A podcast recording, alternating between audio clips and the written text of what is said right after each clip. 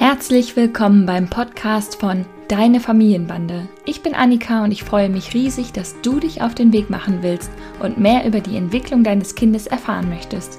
In diesem Podcast führe ich dich mit Humor und Gelassenheit durch den Dschungel zwischen Bedürfnisorientierung, wissenschaftlichen Erkenntnissen und der Entwicklung einer selbstbewussten Haltung, die zu dir und deiner Familie passt.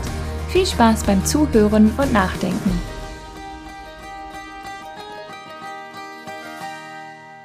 Hallöchen und herzlich willkommen zu einer neuen Folge des Deine Familienbande Podcasts. Wir sind jetzt in Folge 31 und heute geht's darum, wie kompetent eigentlich unsere Kinder sind. Ich meine, ihr wisst es ja schon. Ihr seht es bei eurem eigenen Kind hoffentlich. Aber manchmal hat man ja so Phasen, wo man so denkt, so, oh, irgendwie fühlt sich alles so schwer und blöd an. Und da hilft es manchmal, sich nochmal vor Augen zu führen, wie krass kompetent die Kinder sind und wie faszinierend es ist, was sie alles in den ersten Lebensjahren lernen. Und ihr habt mir dieses Thema für die Jubiläumsfolge vorgeschlagen und ich habe mich direkt davon angesprochen gefühlt, denn das ist wirklich exakt genau das, was ich mit meinem Profil, mit meinem Post, mit meinen Podcast-Folgen und mit meinen Beiträgen vermitteln möchte. Ich finde, Kinder werden so oft in ihrer Kompetenz unterschätzt und Selbstständigkeit wird dann verhindert und manchmal machen wir Erwachsenen uns das Zusammenleben mit Kindern dadurch dann echt schwer. Ich habe euch also nach Situationen gefragt, in denen ihr überrascht wart von der Kompetenz eures Kindes und ich möchte diese Anekdoten in dieser Folge gerne mit euch teilen. Das heißt, diese Folge wird also so etwas wie eine Ode an die Kompetenz der Kinder und wir feiern all die Erfolge, die eure Kinder euch zeigen konnten, indem ihr euch ja vielleicht zurückgehalten habt und vor allem eins hattest, Vertrauen. Denn nur wenn wir tiefes inneres Vertrauen haben, dass unsere Kinder mit uns kooperieren, dass sie einen guten Grund für ihr Verhalten haben und dass sie eigentlich wissen, was sie brauchen, dann werden wir die Kompetenz des Kindes erkennen und uns im Alltag auch daran erfreuen können. Ich kann ja nur für mich sprechen. Ich habe selbst diese Fähigkeit, immer das Gute und die Kompetenz des Kindes zu sehen, echt jahrelang geübt, ne? mit Reflexion und videobasierten Beobachtungen in Fortbildung. Da haben wir sekundengetreu das Verhalten des Kindes ausgewertet und uns angeschaut und immer wieder geguckt, was tut das Kind. Und dadurch gelingt es mir in den meisten Fällen, jetzt auch schon in dem Moment das Verhalten des Kindes positiv zu bewerten, wo wahrscheinlich der eine oder die andere eher genervt wäre. Und das heißt jetzt nicht, dass ich nicht ebenfalls manchmal genervt oder überfordert bin. Denn besonders in Situationen von viel Schlafmangel, vielen anderen To-Dos im Kopf gelingt mir das auch deutlich schlechter, ganz klar. Aber ich bleib trotzdem dabei. Es ist Übungssache sich immer wieder dran zu erinnern und immer wieder schnell umschalten zu können von ich bin so genervt, dass du meine Hand wegschiebst und ich dich nicht anziehen kann, hin zu wow, du schüttelst den Kopf, schiebst meine Hand weg und stehst komplett für dich ein, weil du gerade mit was anderem beschäftigt bist. Das ist doch großartig und eigentlich genau das, was ich zumindest für mein Kind will, dass es für sich selbst und seine körperlichen Grenzen einstehen kann. Dass das auch anstrengend ist, das zu begleiten, steht auf einer anderen Seite im Buch.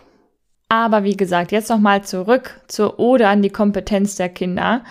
Äh, ich will mit euch jetzt die Erfolge feiern. Ihr habt mir so süße Geschichten geschickt und äh, so wissenschaftlich, wie ich manchmal bin, hahaha, ähm, habe ich das in drei Kategorien eingeteilt. Weltwissen aneignen, selbstbestimmt sein und mitfühlen und empathisch sein. Und die empathischen, mitfühlen Geschichten, die habe ich mir für zum Schluss aufgehoben, denn sie sind wirklich so süß.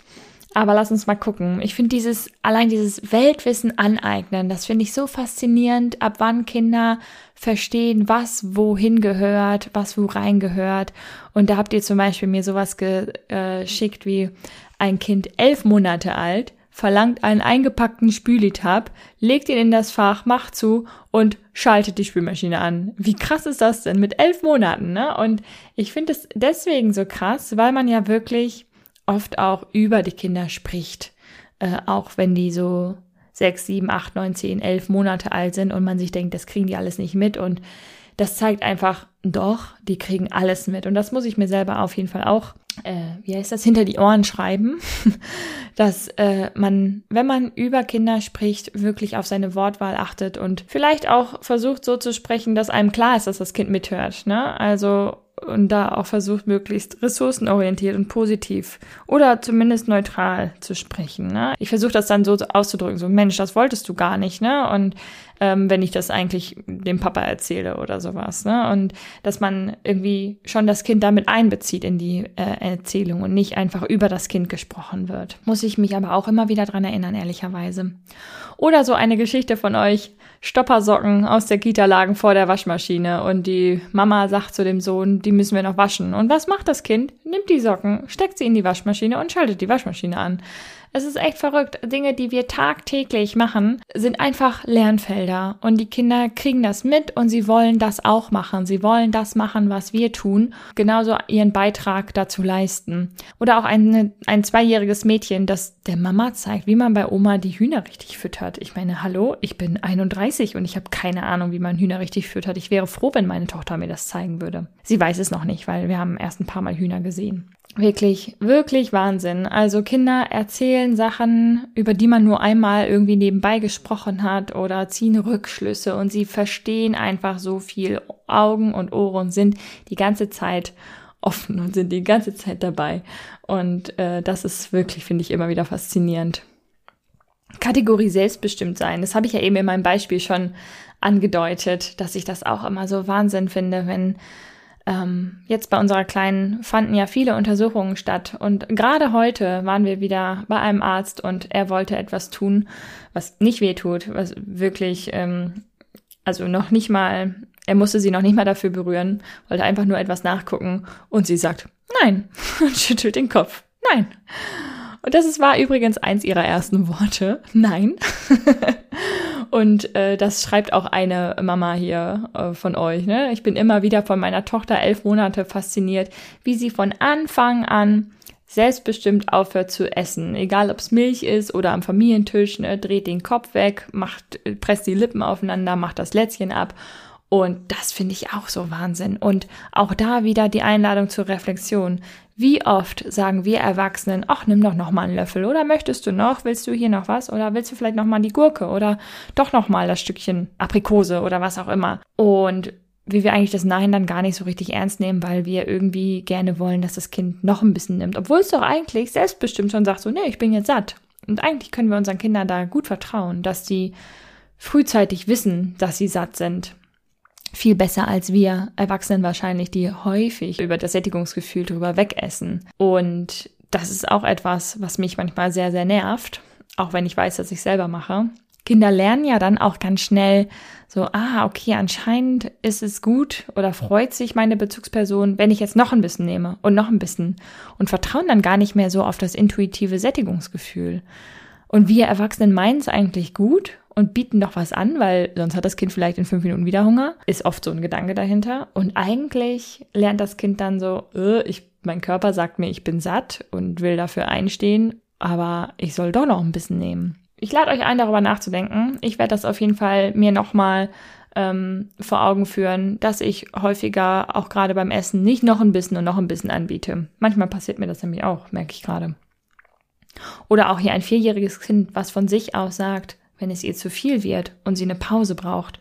Und das finde ich auch großartig, dass wir Kindern wirklich immer wieder auch die Möglichkeit geben, selbstbestimmt in den Rückzug zu gehen. In der Krippe zum Beispiel haben wir ja einen Ruheraum und auch da haben die Kinder zu jeder Zeit die Möglichkeit, sich zurückzuziehen und die Kinder können sich diese Pause einfach nehmen. Also man kann die dann anbieten und sagen, boah Mensch, ich merke, du bist gerade ganz schön müde. Schau mal, da sind Kissen, äh, Decken, Polster, da kannst du dich hinlegen. Du kannst dir auch ein Buch zur Hand nehmen und dich da nochmal ein bisschen ausruhen. Manche Kinder reagieren dann so ein bisschen panisch, weil die dann sagen, ich will nicht schlafen, ich muss überhaupt nicht schlafen. Und das wäre ja auch nochmal eine Möglichkeit zu sagen, so nein, du musst nicht schlafen, wenn du nicht so müde bist. Aber manchmal hilft es auch einfach, sich ein bisschen auszuruhen.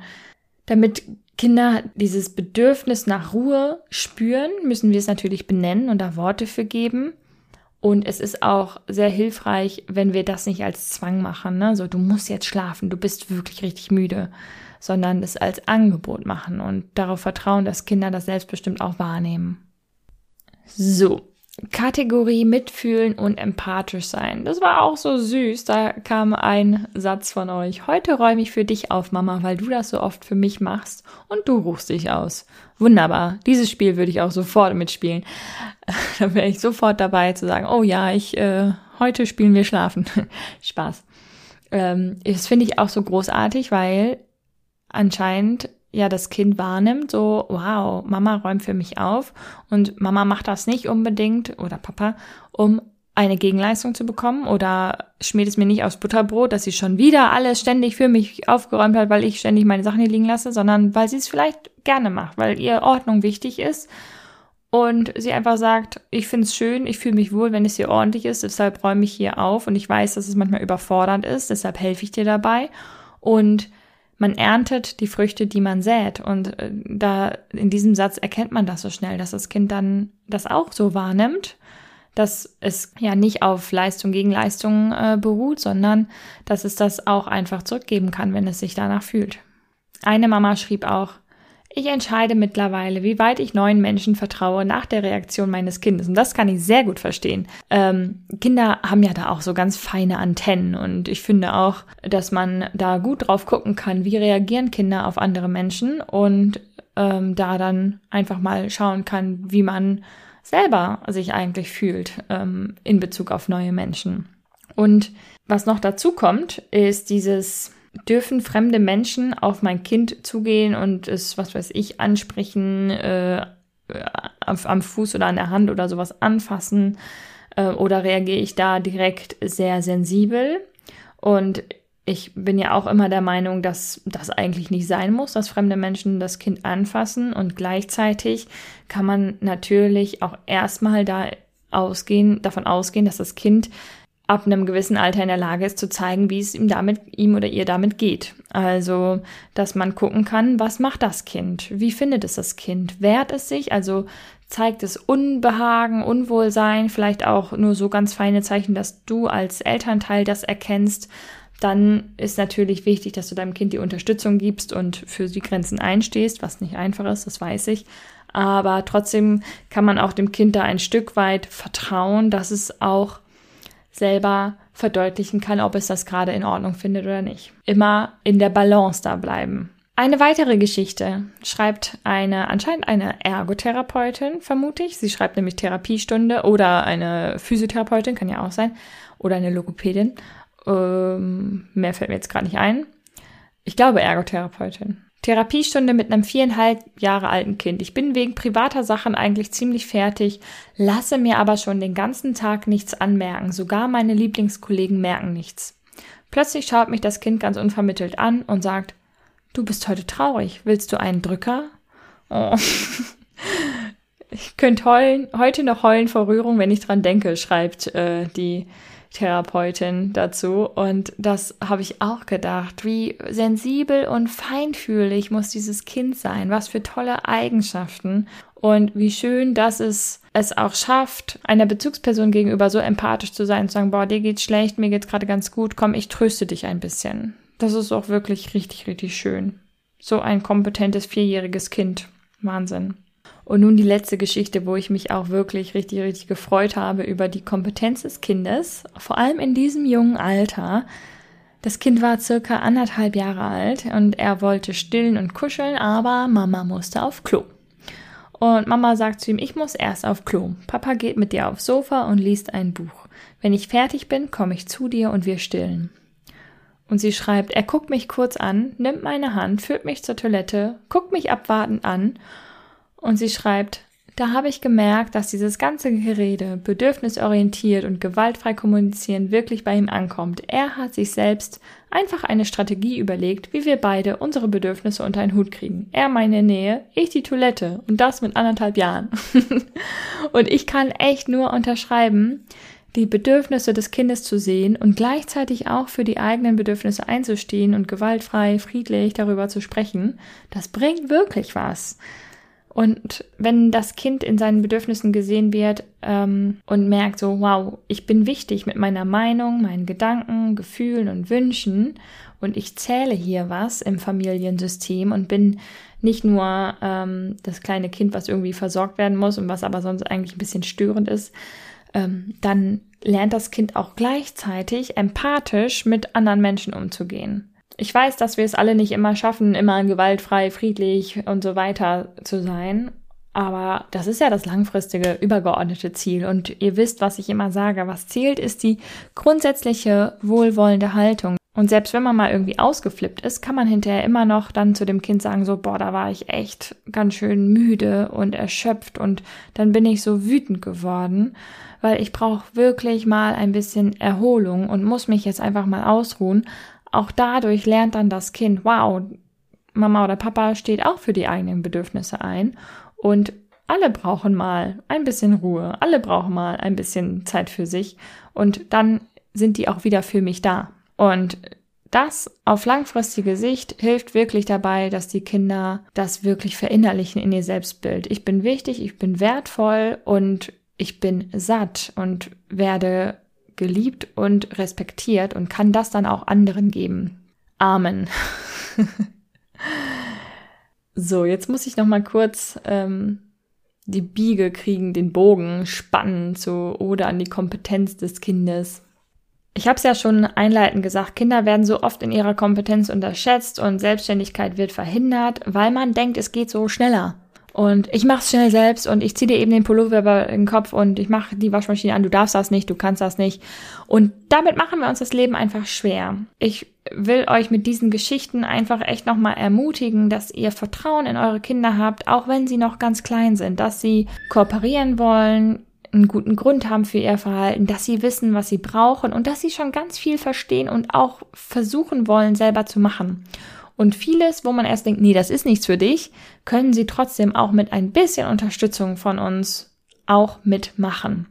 Und deshalb vertraut euren Kindern, die sind unheimlich kompetent, die schaffen ganz viel, ähm, auch wenn ihr mal das Gefühl, ich kann nicht so viel geben, wie ich eigentlich möchte. Auch solche Phasen können Kinder gut aushalten und äh, meistern mit eurer Unterstützung.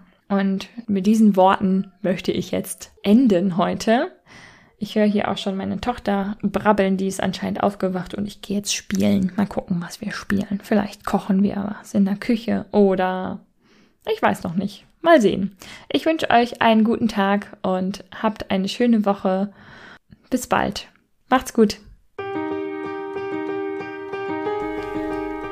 Das war die heutige Folge des Deine Familienbande Podcasts. Ich freue mich sehr, dass du eingeschaltet und zugehört hast und hoffentlich auch ein bisschen mitgedacht hast und ganz viele neue hilfreiche Impulse für dein Familienleben mitnehmen konntest. Wir sehen oder hören uns besser gesagt in der nächsten Folge vom Deine Familienbande Podcast. Mach's gut.